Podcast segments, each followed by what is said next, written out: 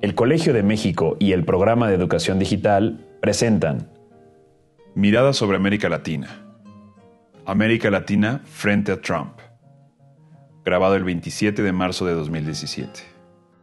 Bueno, estamos aquí en nuestro primer episodio de una serie de podcasts sobre la realidad de América Latina. Y en este primer episodio nos pareció muy importante tratar un tema de mucha actualidad que tiene que ver con eh, los cambios que se han generado a partir de la llegada de Donald Trump a, la presidencia de Estados Unidos y cuáles son los efectos que esto puede generar para América Latina. Y para eso estamos con tres eh, expertos eh, en, la relación entre Estados Unidos y América Latina y la política de América Latina. Tenemos por un lado al profesor Jorge Domínguez, que es profesor del Departamento de Gobierno de la Universidad de Harvard, eh, quien está ahora en Boston y con quienes estamos comunicados eh, por vía eh, telefónica. y aquí está la profesora Guadalupe González, profesora de aquí del Colegio de México, y la profesora Ana Covarrubias, quien es también profesora del Colegio de México y directora del Centro de Estudios Internacionales. Y yo soy Juan Olmeda, soy también profesor del Colegio de México y director de la revista Foro Internacional. Entonces, la dinámica de este podcast va a ser eh, tener una conversación con estos tres expertos a partir de una serie de interrogantes que se nos abren pensando en lo que podemos esperar eh, de la relación entre Estados Unidos y América Latina durante los años de la presidencia de Trump. Y quizá la primera pregunta para empezar eh, tiene que ver justamente con esto. ¿Cuál es el panorama que se nos abre a futuro respecto de la presidencia de Donald Trump? Bueno, eh, con mucho gusto, es realmente un placer poder platicar eh, eh, con ustedes tres sobre un tema que es importante para todos, pero de lo cual por el momento no podemos saber mucho. lo que sabemos es una combinación de discursos de campaña, se repite que se construirá un muro en la frontera entre México y Estados Unidos que por supuesto afectaría no solamente a los mexicanos que quisieran eh, cruzarla, eh, que se va a renegociar el Tratado de Libre Comercio de América del Norte, pero sin precisar eh, mayores detalles. eso es un, aspecto de la cuestión, evidentemente ya planteada, pero sin nuevos datos. Lo otro, importante reconocer, es la ausencia de eh, los funcionarios a quienes les correspondería desarrollar eh, ya sea una negociación del Tratado de Libre Comercio, eh, ya sea otro tipo de relación con cualquier país de América Latina. No hay designación del subsecretario de Estado adjunto para el hemisferio occidental, no hay sustitución de embajadores. Sabemos que muchos embajadores eh, serían retirados de distintos países del continente, pero los nuevos no han sido designados. Eh, en distintos departamentos del gobierno que estarían involucrados en cualquier discusión o negociación de este tipo. Eh, en muchos casos no se ha designado ni siquiera al, al, al, al primer eh, viceministro, por así decirlo, en inglés el Deputy Secretary. Entonces, eh, una de las razones eh, por las faltas de precisión, por las faltas de nuevos pasos, es que realmente no todavía designado el personal pertinente. Eh, quienes ocupan esos espacios son personas actuando en funciones en espera de una nueva designación necesariamente política y que por tanto requiere confirmación del Senado. En muchos de estos casos ni siquiera se ha identificado a la persona eh, eh, y se demoraría aún más la confirmación por el Senado. Entonces estamos más bien a la espera. Hay cosas que uno puede imaginarse que pueden ocurrir, eh, que se han discutido de cierta manera, pero los detalles en sí, las precisiones y las propuestas ah, están por formularse. Ok, em, retomando un poco lo, que usted plantea, ¿no? Y, em, preguntándole a la, profesora eh, González, ¿qué, prioridad va a tener para Estados Unidos América Latina, teniendo en cuenta esta eh, aún ausencia de una política clara? Pero ¿qué podemos esperar al respecto? Bueno, América Latina no ha estado hace tiempo en el radar de los Estados Unidos y me parece que desde la perspectiva de la política exterior de Donald Trump, eh, de hecho quizá eh, adquiere menor relevancia que en el pasado. Entonces, tomando en cuenta que hay algunas excepciones, como la relación con México, eh, la obsesión de Donald Trump con algunos temas que van a afectar a la región, particularmente el tema migratorio y el tema de seguridad fronteriza.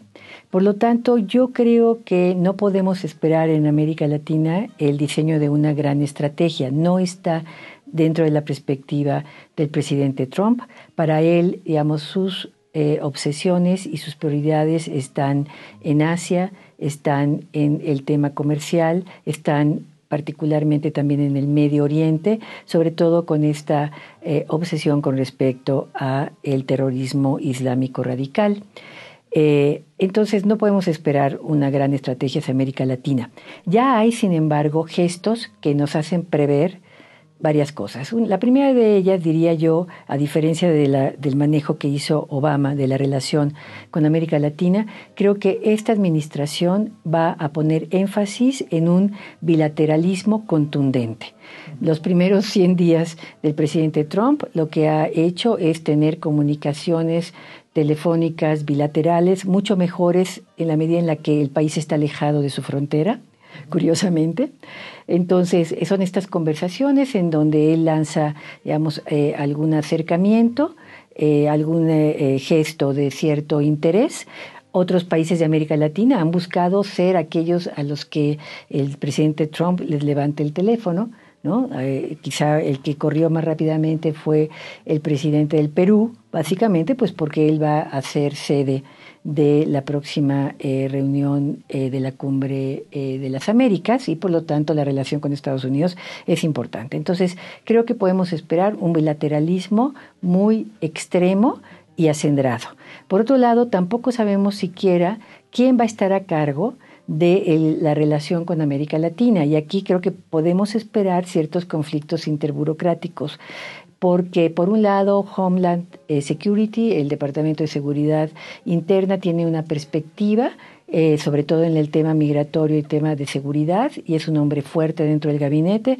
Por el otro lado está el secretario Tillerson, que tiene una visión completamente distinta, más centrada en temas económicos. ¿Quién va a estar a cargo? Todavía no lo sabemos. Y también el otro gran competidor de definición de política, pues es el National Security Council, y ahí probablemente no sabemos qué vaya a ocurrir. Y un último factor, pues podemos prever una diplomacia presidencial muy activa porque eso es finalmente lo que hace Trump. Entonces, fuera eh, de eso, yo les diría que la política va a ser más bien reactiva frente a distintos eh, sucesos que ocurran en la región o en otros lugares del mundo. La profesora Cobarrios quería agregar algo. Exacto. Si yo vinculado a lo que acaba de decir la profesora González, creo que lo que vamos a ver es algo que no es novedoso en la política exterior de Estados Unidos eh, hacia América Latina, quizás hacia otras regiones, pero más diría yo hacia América Latina, que es, en efecto, no hay una gran estrategia, no creo que la vayamos a ver, va a ser bilateral y va a ser cuando haya temas que tengan importancia. Pero lo que yo quiero subrayar es que muy probablemente lo que vamos a ver es una política exterior reactiva siempre y cuando el tema se convierta en política interna estadounidense, que como digo es bastante común, ¿no? Lo hemos visto con distintos países, el caso de Cuba es uno de los grandes ejemplos, pero si uno mira, por ejemplo, Muro y Telecán, tiene que ver o, o apeló a un sentimiento interno en Estados Unidos. ¿No? El migrante que quite el empleo, eh, los eh, la, economía, en fin, ese tipo de cosas, ¿no? Frenar con un muro porque lo que importa es lo que pasa adentro, no lo que está pasando fuera, ni hay una idea de lo que se quiere en América Latina como tal. Y el otro caso, por ejemplo, eh, que yo, el, el profesor Domínguez sabrá muchísimo más de esto que yo, pero que basta ver va a ser justamente también el tema de Cuba, porque posiblemente lo que vamos a ver ahora es un regreso otra vez a Cuba como un tema casi estrictamente de política interna, eh, porque sabemos que hay elementos conservadores que apoyaron a Trump y que no están de acuerdo con la política de acercamiento que tuvo eh, eh, Obama. ¿no? Entonces creo que a lo mejor en este panorama que nos dan el profesor Domínguez y la profesora Guadalupe González, vamos a ver una política exterior que va a responder a intereses internos, que va a responder a cuando el tema se convierte en un tema interno, los mexicanos lo conocemos muy bien, ¿no? Y en ese momento es cuando vemos, vamos a ver algún tipo de política reactiva, que dependerá también mucho de lo que dijo la profesora González, quién va a tener el mando, va a ser Trump asesorado por quién, ¿no? Va a ser el Departamento de Estado, va a ser comercio, no lo sabemos, o desde luego eh, Homeland Security, pero creo que también lo que es probable que veamos es este regreso de una política exterior que es principalmente interna. Ok. Em, antes de pasar al tema Cuba, que es un tema eh, sin duda muy importante, eh, quisiera preguntarles eh, acerca de qué podemos esperar del lado de América Latina, digamos, ¿no? Ante esta, em, si se quiere, ausencia de la región en el radar de Estados Unidos e inclusive algunas afectaciones que pueda tener la región por la política proteccionista. Eh, algunas voces han comenzado a decir que este escenario es el más propicio para que se reactiven en América Latina ciertos proyectos de integración regional o se profundicen. ¿Podemos esperar que este sea el futuro de la región o más bien vamos a, ver una competencia de los diferentes países, eh, si se quiere, respondiendo a esta política bilateral eh, de, parte del gobierno de Estados Unidos? No sé, profesor Domínguez, si usted eh, quiere decir algo al respecto. Em, una de las posibles e inteligentes respuestas frente a la posible orientación de la política del gobierno de Trump, sobre todo si tiene un sesgo eh, eh, comercial sobre las relaciones de inversiones, eh, sobre el tema migratorio, como más o menos lo que dijo el candidato Trump durante su campaña presidencial, una respuesta lógica e inteligente sería en efecto un intento de países latinoamericanos de buscar otras formas de proceder en su comportamiento internacional, eh, explorar, desarrollar, profundizar más eh, otro tipo de relaciones. Algunas de ellas pueden ser con otros países eh, de América Latina, otras por supuesto pueden ser con países fuera de este continente, en Europa, del este del Asia. la dificultad de pensar en estas opciones es que no se pueden cambiar tan fácilmente de la noche a la mañana. No, es que no se puedan hacer, pero sí requieren eh, cierto tiempo eh, para desarrollar las relaciones eh, con Estados Unidos. Ya hay una enorme cantidad de personas en el sector público, en universidades y en empresas que hablan inglés para desarrollar y ampliar más las relaciones con otros países, los canales hace mucho tiempo bien establecidos con Estados Unidos, habría que o construirlos o que ampliarlos o desarrollarlos. De manera que sí se puede hacer, pero se demora un poco. Otro motivo de cierta duda es que el discurso integracionista en América Latina eh, es muy antiguo.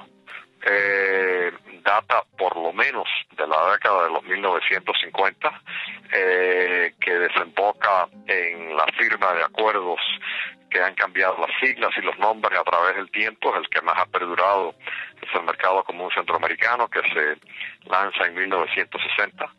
Eh, pero curiosamente, si bien el discurso ha sido reiterado y en muchos casos repetido, eh, no han habido eh, tantas modificaciones ni tantas ampliaciones eh, como lo que la repetición de ese discurso implicaría. De manera que eh, habría que buscar nuevas formas de desarrollarlo. Parte de las dificultades ya de esta segunda índole no es simplemente la insuficiencia o la debilidad política de eh, presidentes o de funcionarios, sino que, por ejemplo, en América del Sur la infraestructura necesaria para vincular la cuenca del Pacífico o la cuenca del Atlántico es débil, en algunos casos inexistente, eh, en parte porque hay una cordillera gigantesca, ah, hay una selva enorme eh, y no es tan fácil moverse. Eh, O sea, la dificultad no es que la idea sea mala, de que los países latinoamericanos traten de buscar nuevas opciones entre sí y con otros, sino que no se puede hacer rápidamente, eh, que no es fácil, que no lo han hecho y eso me, me genera eh, mayor incertidumbre, pero como una opción razonable y posible, eh, por supuesto. No sé, Ana o, Guadalupe, sí, claro. Eh, bueno, coincido eh, con el profesor Domínguez en las dificultades de una respuesta inmediata y concertada por parte de, América Latina para ajustarse a los retos que representa la administración Trump. Sin embargo, sí me parece que América Latina va a estar obligada a hacer cambios muy importantes en su modelo de desarrollo, dependiendo también de las consecuencias que tenga para la región las decisiones de política económica que va a tomar la administración Trump. Es decir, América Latina va a tener que reaccionar más que a la política latinoamericana de Trump, a decisiones de política interna económica, particularmente el tema fiscal, porque van a tener un impacto muy importante en los factores de crecimiento económico en América Latina. Y me refiero básicamente a la política comercial, efectivamente, el hecho de si en algún momento dado la Administración va a buscar modificar las reglas del juego comercial a nivel internacional, cómo se va a dar la renegociación del Telecán, si se da, no se da, si se denuncia, si eh, Estados Unidos sale de la OMC, todo eso va a modificar las reglas con las que los países hemos estado comerciando entonces sí debemos esperar un ajuste importante, al menos en el mediano plazo. ¿Cómo se va a ajustar y si va a ser de manera concertada? Ahí es donde coincido por completo con el eh, profesor Domínguez en que yo veo algunas dificultades para que esto se dé. Otro tema, por ejemplo, que va a modificar totalmente las condiciones de crecimiento en la región, tiene que ver con la política fiscal en los Estados Unidos. Ellos están modificando, por ejemplo, eh, los incentivos para la repatriación de capitales. La CEPAL, por ejemplo, ya estuvo observando una caída muy importante en los flujos de inversión hacia América Latina, porque precisamente el objetivo de la administración Trump es, a través de estos incentivos fiscales, hacer que las empresas y el capital norteamericano regrese a los Estados Unidos. Claro, eso, entonces probablemente vamos a ver una cierta desviación de la inversión y esto sí deja a América Latina en una situación complicada. Ahora, ¿Cuáles son los obstáculos de la concertación a nivel económico? Yo creo que son muchos. Ya el profesor Domínguez mencionó varios, como la falta, el déficit de infraestructura. Sin embargo, creo que sí habría más incentivos para empezar a pensar en el mediano y largo plazo. Invertir en infraestructura de interconectividad es algo que es un déficit eh, que, tendrá, que, atenderse en algún momento. Eh, creo además que los países estarán, están también un poquito eh, em, diferenciados en cuanto a su capacidad para responder. Me parece, por ejemplo, que la Alianza del Pacífico ya empezó a responder de una manera más veloz a, los retos de Trump. Es un grupo mucho más pequeño, que donde hay muchísima convergencia en las políticas macroeconómicas y esto facilita la coordinación. Ellos están pensando, bueno, no va a haber TPP del lado norteamericano, pero nosotros podemos empezar a ampliar la Alianza del Pacífico con algunos de estos países para lograr la diversificación, por ejemplo, hacia Asia, ¿no? o la búsqueda de una relación mejor con los países europeos. Hay otras instancias de, de integración que están en una posición mucho más complicada, yo diría básicamente en una crisis profunda como es el Mercosur. La propia eh, digamos, expansión del Mercosur con la incorporación de Venezuela pues ha paralizado aún más, incluso en términos este, eh, políticos, a ese espacio. Entonces depende mucho de la, del espacio de integración y también depende mucho del tema, pero dejo hasta aquí ahorita mi comentario. Ok. Em, Obviamente, eh, digamos, el, país que ha estado en boca de Trump durante toda su campaña y desde que asumió la presidencia es México, ¿no? Eh, probablemente ah, eh, tenga que ver un poco con lo que comentaba la profesora Coborrios antes de cuestiones de la política interna de Estados Unidos y de, cierto tipo de votantes a los que, digamos, se está dirigiendo Trump. pero si algunas de estas propuestas, principalmente en el tema comercial, se, llevan a cabo, eh, obviamente eh, México va a ser uno de los países eh, que, va a sentir más esta, esta, este viraje. ¿no? ahora bien, desde aquí, desde México, una primera respuesta que se plantea a eso es que México debe mirar América del Sur. ¿no? Digamos, debe estrechar lazos con América del Sur para de alguna manera eh, dar cuenta de este, de este cambio. Eh, ¿Podemos esperar que esto realmente suceda? México tiene en América del Sur un, potencial aliado o potenciales aliados o mercados. Yo sería muy escéptica. ¿no? También, eh, como bien lo dijo el profesor Domínguez en términos de la integración latinoamericana, esta idea de la diversificación de la política exterior de México mirando hacia el sur en América Latina también es muy vieja, ¿no? Y lo que realmente hemos visto es que México está allí nada más en coyunturas muy específicas, ¿no? Cuando se necesita algo en términos de política exterior o de política interna, las circunstancias lo favorecen, entonces entra México.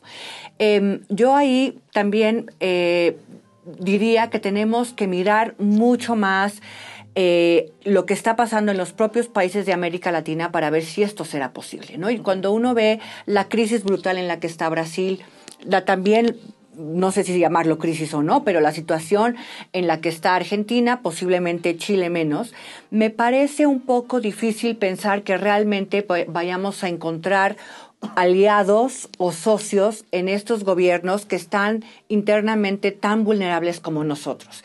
Y sobre todo, si nosotros vemos también hacia atrás, en muchas ocasiones esto sucede cuando Estados Unidos sí se perfila como el gran enemigo. Y ahora ese no es el caso, porque como tú bien lo dijiste al principio, Estados Unidos está obsesionado con México, ni siquiera con Centroamérica, que es de donde están llegando más los migrantes ahora. No son mexicanos, sino centroamericanos, ¿no? Entonces yo no vería como muy fácil que países importantes, grandes de América del Sur, eh, pudieran eh, entrar en la dinámica en la que necesariamente tiene que entrar México porque somos el país más afectado. ¿No? Entonces, allí, digamos, la cuestión económica o comercial es una, pero si uno piensa en la idea de, de, una estrategia de políticas exteriores, también me parece difícil que México pudiera encontrar algo en común con Brasil, con Argentina, con Chile, Posiblemente sí con Colombia, no lo sé, pero con los demás me parecería difícil un poco como una posición común frente a Trump. Eso sí lo veo difícil y creo, regreso nuevamente a lo que dijo la profesora Guadalupe González, creo que en efecto el bilateralismo se va a imponer por las dos partes, tanto por Estados Unidos como por los países latinoamericanos. Sí, quizá, em, digamos, eh, un espacio interesante en el que podría haber cierta coordinación podría ser en el ámbito multilateral, particularmente, por ejemplo, en las posiciones frente al G20, en donde hay ahora una cierta convergencia también más general entre México, eh, Brasil y Argentina en materia de políticas macroeconómicas, por ahí, pero al momento no hemos visto tampoco, digamos, grandes gestos ni del lado mexicano para buscar la solidaridad latinoamericana frente a Estados Unidos. Ha habido ahí una ambigüedad por parte de México. De hecho, el presidente de México decidió no ir a la última reunión de la CELAC, en donde se condenaba a Trump, probablemente para evitar hacer ruido. México está en una posición eh, eh, eh, de tomar decisiones muy importantes de cómo poder equilibrar la, la difícil renegociación y redefinición de su relación con Estados Unidos. ¿Sí? y, digamos, hasta dónde poder contar con cierta colaboración, respaldo o no de América Latina y de América del Sur, América Central.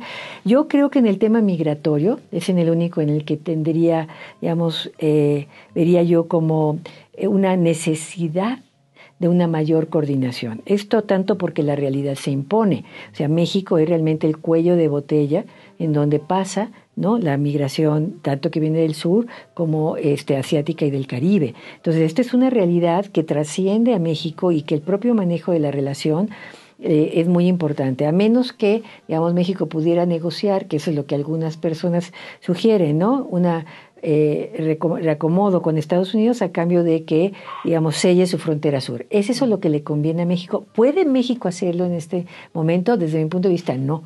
Entonces, eh, sería en este sentido en donde quizá podríamos, digamos, alertar quizás sugerir, ¿no? En algún momento dado, la conveniencia de buscar un enfoque más regional o subregional en materia de migración. Ya México, por ejemplo, empezó a llevar el tema migratorio al espacio multilateral con la denuncia que hizo el subsecretario eh, Ruiz Cabañas de las decisiones de política migratoria eh, de los Estados Unidos como discriminatorias y, que violan derechos humanos. Entonces, el espacio multilateral creo que ahí se abren ciertas cosas. ¿no? Ya a nivel, a, otro nivel, la concentración se vuelve muy difícil porque América Latina está fragmentada y los gobiernos están muy emproblemados. Es muy difícil realmente que alguien venga a salvar al vecino. ¿no? Profesor Domínguez, no sé si quiere agregar algo a este tema. Eh, sí creo que hay ha ocurrido, vamos a decir, la solidaridad verbal de una manera muy general con México. Más allá de eso, coincido con esta idea que acaba de señalar la profesora Rodrigo González, que el ámbito multilateral puede ser interesante, que combinando la, este comentario de ella con su comentario anterior, no es que el gobierno de Trump va a desarrollar una estrategia multilateral, pero no creo que vaya a retirarse de eh, compromisos multilaterales eh, eh, heredados de presidencias pasadas. Y eso implica la asistencia ya confirmada por el presidente Trump a dos reuniones multilaterales, ambas en el 2018. Una es la cumbre interamericana que se supone que se reúne en la ciudad de Lima y se lo confirmó personalmente el presidente Trump al presidente del Perú, eh, eh Kuczynski. Eh, y la otra es la reunión cumbre del G20 por realizarse después también el 2018 en Buenos Aires, eh, que ya se la confirmó el presidente Trump al presidente Macri. Entonces, no quiere, a lo mejor el presidente Trump cambia de criterio, pero eso implicaría que estaría en dos ciudades latinoamericanas en, relación de pocos meses de diferencia, eh, no en el año actual, sino en el año siguiente, eh, y esa podría ser también una posibilidad de discusión, de participación, de modificación de algunos criterios y México por supuesto estaría presente tanto en, en Lima como en Buenos Aires.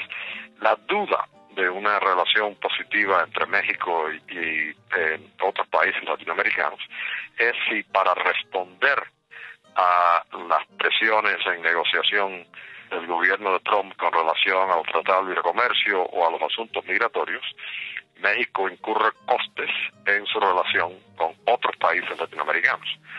Por ejemplo, una posibilidad sería decir México va a fortalecer sus propias barreras en su frontera sur, como parte de un acuerdo con Estados Unidos, sea lo comercial, sea lo migratorio. O México va a eh, aceptar la modificación de las reglas de origen en el Tratado de Libre Comercio de América del Norte para de esa manera eh, incorporar menos eh, productos de otros países en lo que podría negociar, ser negociado y comerciado bajo el TLC eh, que podría incidir negativamente sobre otros países más en América Central que en otras partes. Entonces la solidaridad con México sería más difícil si el gobierno de México se comporta de esa manera, no porque sería su posición preferida, sino porque está entre la espada y la pared. Retomando algunas cosas que se han planteado, como este esta cuestión, digamos, de que es esperable un fortalecimiento de la, democracia, de la diplomacia bilateral eh, en un contexto de fragmentación de América Latina.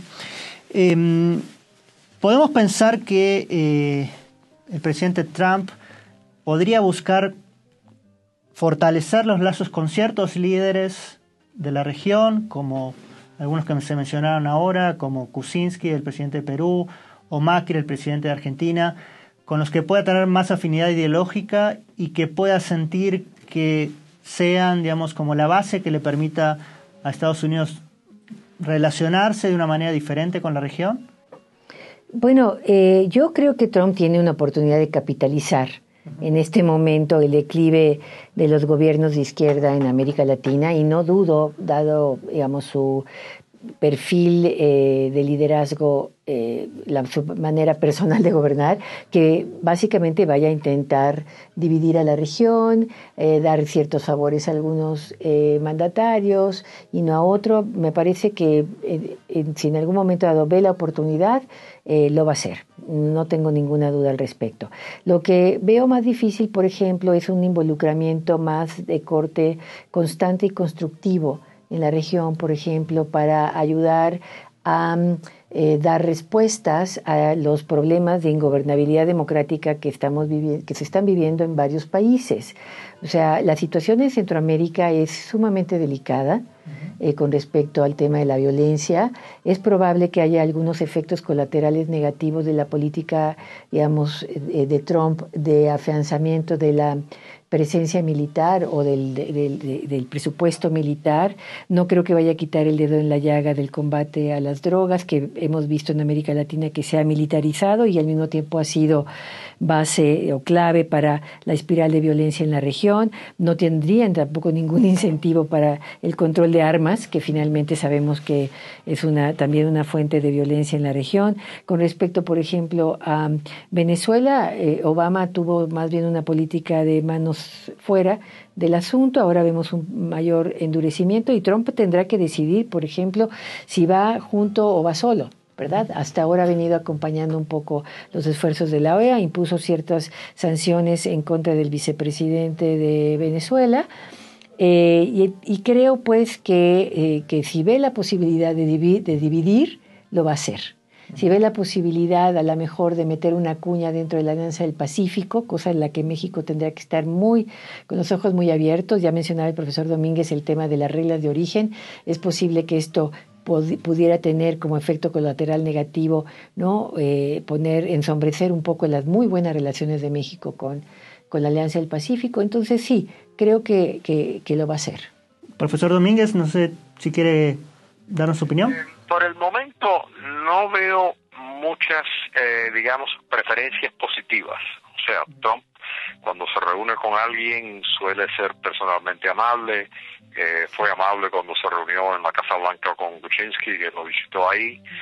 Ha tenido diversas conversaciones telefónicas eh, con presidentes eh, muy variados, eh, Michel Bachelet, eh, Juan Manuel Santos, Michel Temer, etcétera. en general, el único sesgo por el momento y es un presidente que le gusta utilizar el teléfono. El único sesgo es que no incluye eh, a Maduro, a Correa, a, eh, eh, no incluye a Humberto Ortega, no incluye a Evo Morales.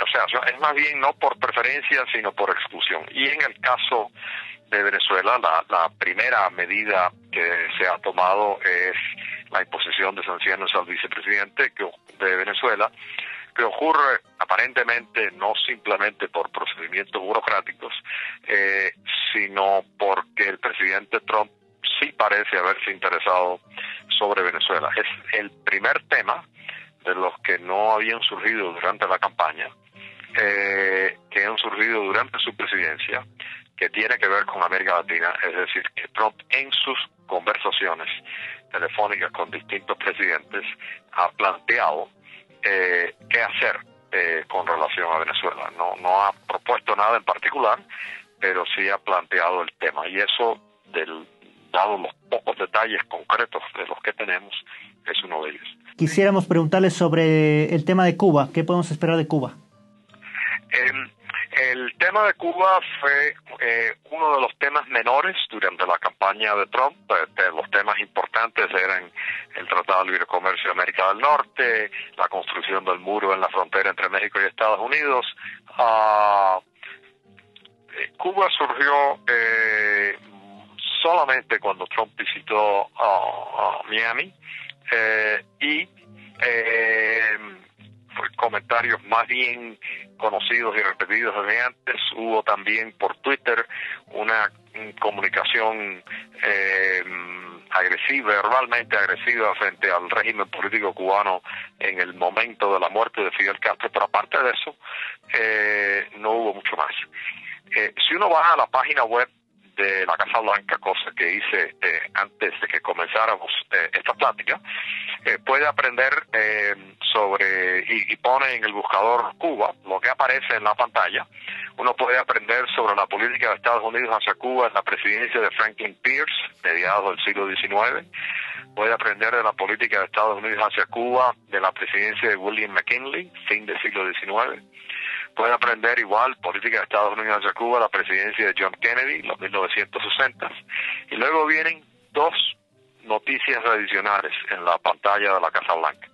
Una del secretario de prensa de la Casa Blanca que la política hacia Cuba eh, está bajo revisión, lo cual lo sabíamos.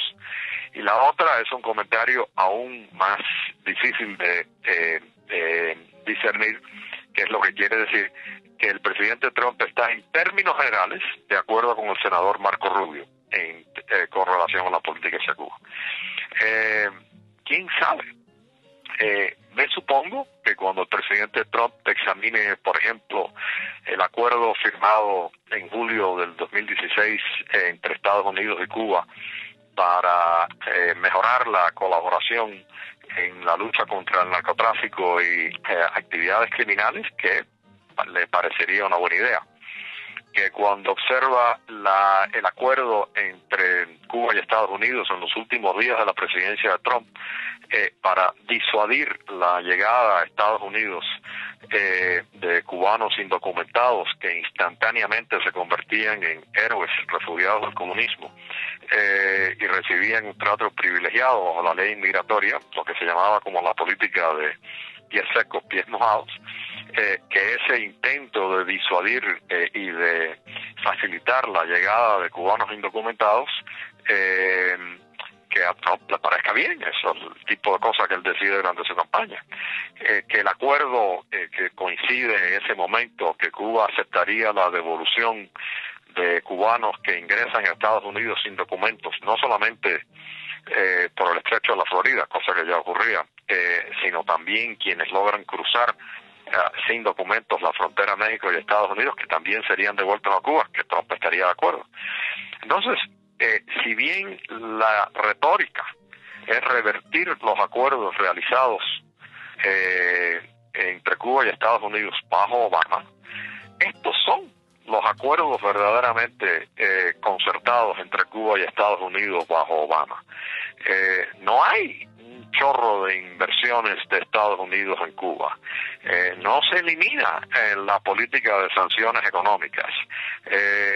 las cosas que supuestamente Trump se imaginó, quizás durante la campaña habrían ocurrido, no ocurrieron eh, lo que sí ocurrió eran estas medidas eh, migratorias o de seguridad, eh, por lo general algunos acuerdos científicos también, eh, que por lo general fácilmente pueden describirse como favorables para sus preferencias políticas como presidente de Estados Unidos. Eh, hay otras cosas también que logra Obama, un acuerdo de aviación civil que permite eh, los viajes autorizados por la ley y las regulaciones de Estados Unidos. Es un acuerdo desigual. A, Trump le gustan los acuerdos desiguales. Solamente las líneas de aviación de Estados Unidos viajan a Cuba. Cubana de Aviación no baja a Estados Unidos. La única eh, categoría de productos eh, que se intercambian entre Cuba y Estados Unidos es otro acuerdo muy desigual que le debe gustar a Trump. Estados Unidos le exporta productos agrícolas a Cuba, pero no le compra a Cuba nada. Entonces, ¿qué es lo que quiere revertir? Yo no sé.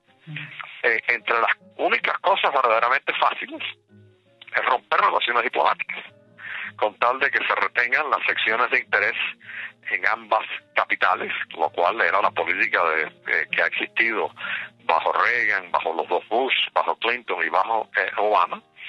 Eso es lo que puede hacer, que tendría valor simbólico, no tendría muchas consecuencias eh, prácticas, pero los demás acuerdos son acuerdos trompistas.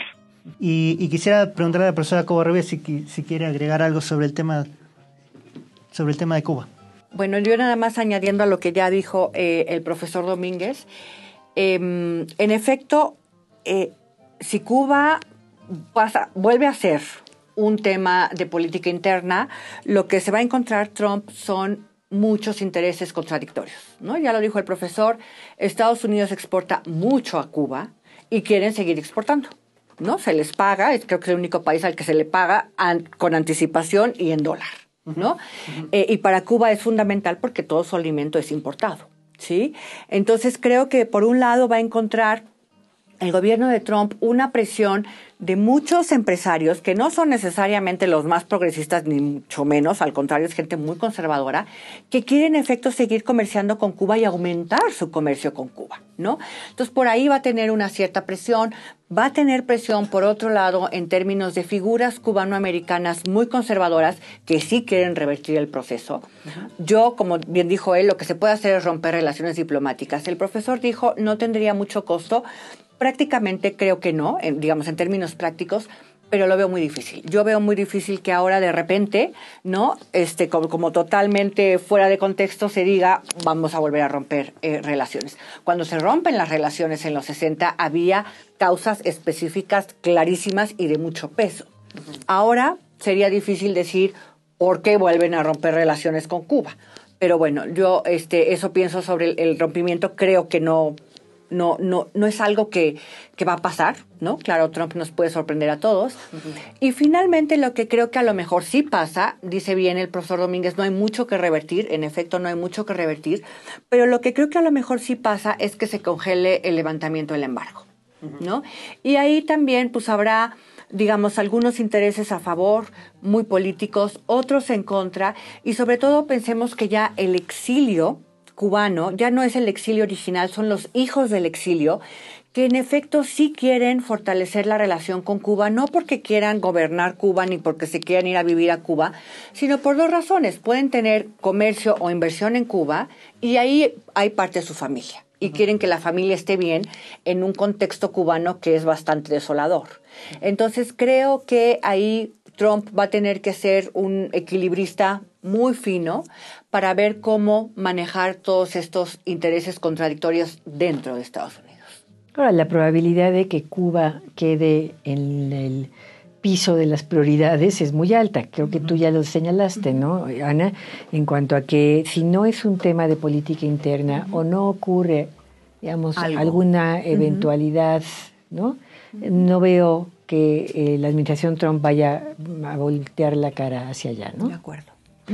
Y quizá un último tema que ya se mencionó también eh, es el tema de Venezuela, ¿no? porque eh, tenemos una posición más activa aparentemente del gobierno Trump sobre, sobre el tema de Venezuela. ¿Qué podemos esperar o, cuál va a ser la posición de Trump sobre ese tema? Bueno, em, eh, Venezuela ha entrado en una espiral de crisis política, económica y social muy fuerte y la propia dinámica de agravamiento de los problemas muy probablemente vaya a obligar a una acción internacional más decidida, tanto por el hecho de que en algún momento dado puede haber una crisis de refugiados o mayor salida eh, de personas, como de una, digamos, implosión económica fuerte o quizá probablemente alguna situación de ingobernabilidad o de golpe de Estado, en fin. Entonces la propia dinámica del, del proceso en Venezuela puede generar eh, mayor activación. En el caso, eh, yo lo que preveo eh, en el corto plazo es una política relativamente cautelosa de relativo para forzar al gobierno de Maduro a abrir algún espacio para la celebración en algún momento dado de elecciones. La pregunta, ya lo mencionaba yo antes, es si esto lo haría el gobierno de Estados Unidos de manera unilateral, al margen de las iniciativas dentro de América Latina. Me parece que ahorita tiene una oportunidad de ir junto con los demás porque es la OEA en donde, el, foro en donde se están dirimiendo estas diferencias. Mañana, eh, mañana hay una reunión eh, dentro de la eh, OEA precisamente para analizar la crisis venezolana y ahí eh, pues eh, vamos a ver si avanza la posición del secretario general, que va en el sentido de empezar a, activar la cláusula democrática, eso sería una posibilidad. La otra posibilidad es que simple y sencillamente se comience a hablar de la crisis y se haga una eh, resolución en torno a la declaración que hicieron ya 18 países que convocaron a esta reunión, solicitando la liberación de presos políticos y solicitando también eh, un calendario para próximas eh, elecciones. Entonces, todo está eh, en el aire, pero sí puede suceder, por ejemplo, que alguna situación crítica lleve a una reacción por parte de Estados Unidos. Algo que está activando más el endurecimiento de la política de Estados Unidos hacia Venezuela no es la administración Trump, sino es precisamente esta vinculación colateral con Cuba, porque eh, un grupo importante de los cubanos, de los eh, duros en relación a la posición hacia Cuba, eh, han adoptado también una posición dura frente a Venezuela. está Menéndez, está Marco Rubio, y entonces ellos mismos pueden estar moviendo la, la, la política hacia allá. Entonces vamos a ver probablemente un Estados Unidos relativamente más interesado en lo que sucede en Venezuela mientras dure eh, la crisis. Bueno, creo que hemos cubierto eh, muy variados y, muy interesantes temas, eh, así que les doy las gracias y probablemente en el futuro volvamos a platicar sobre este tema.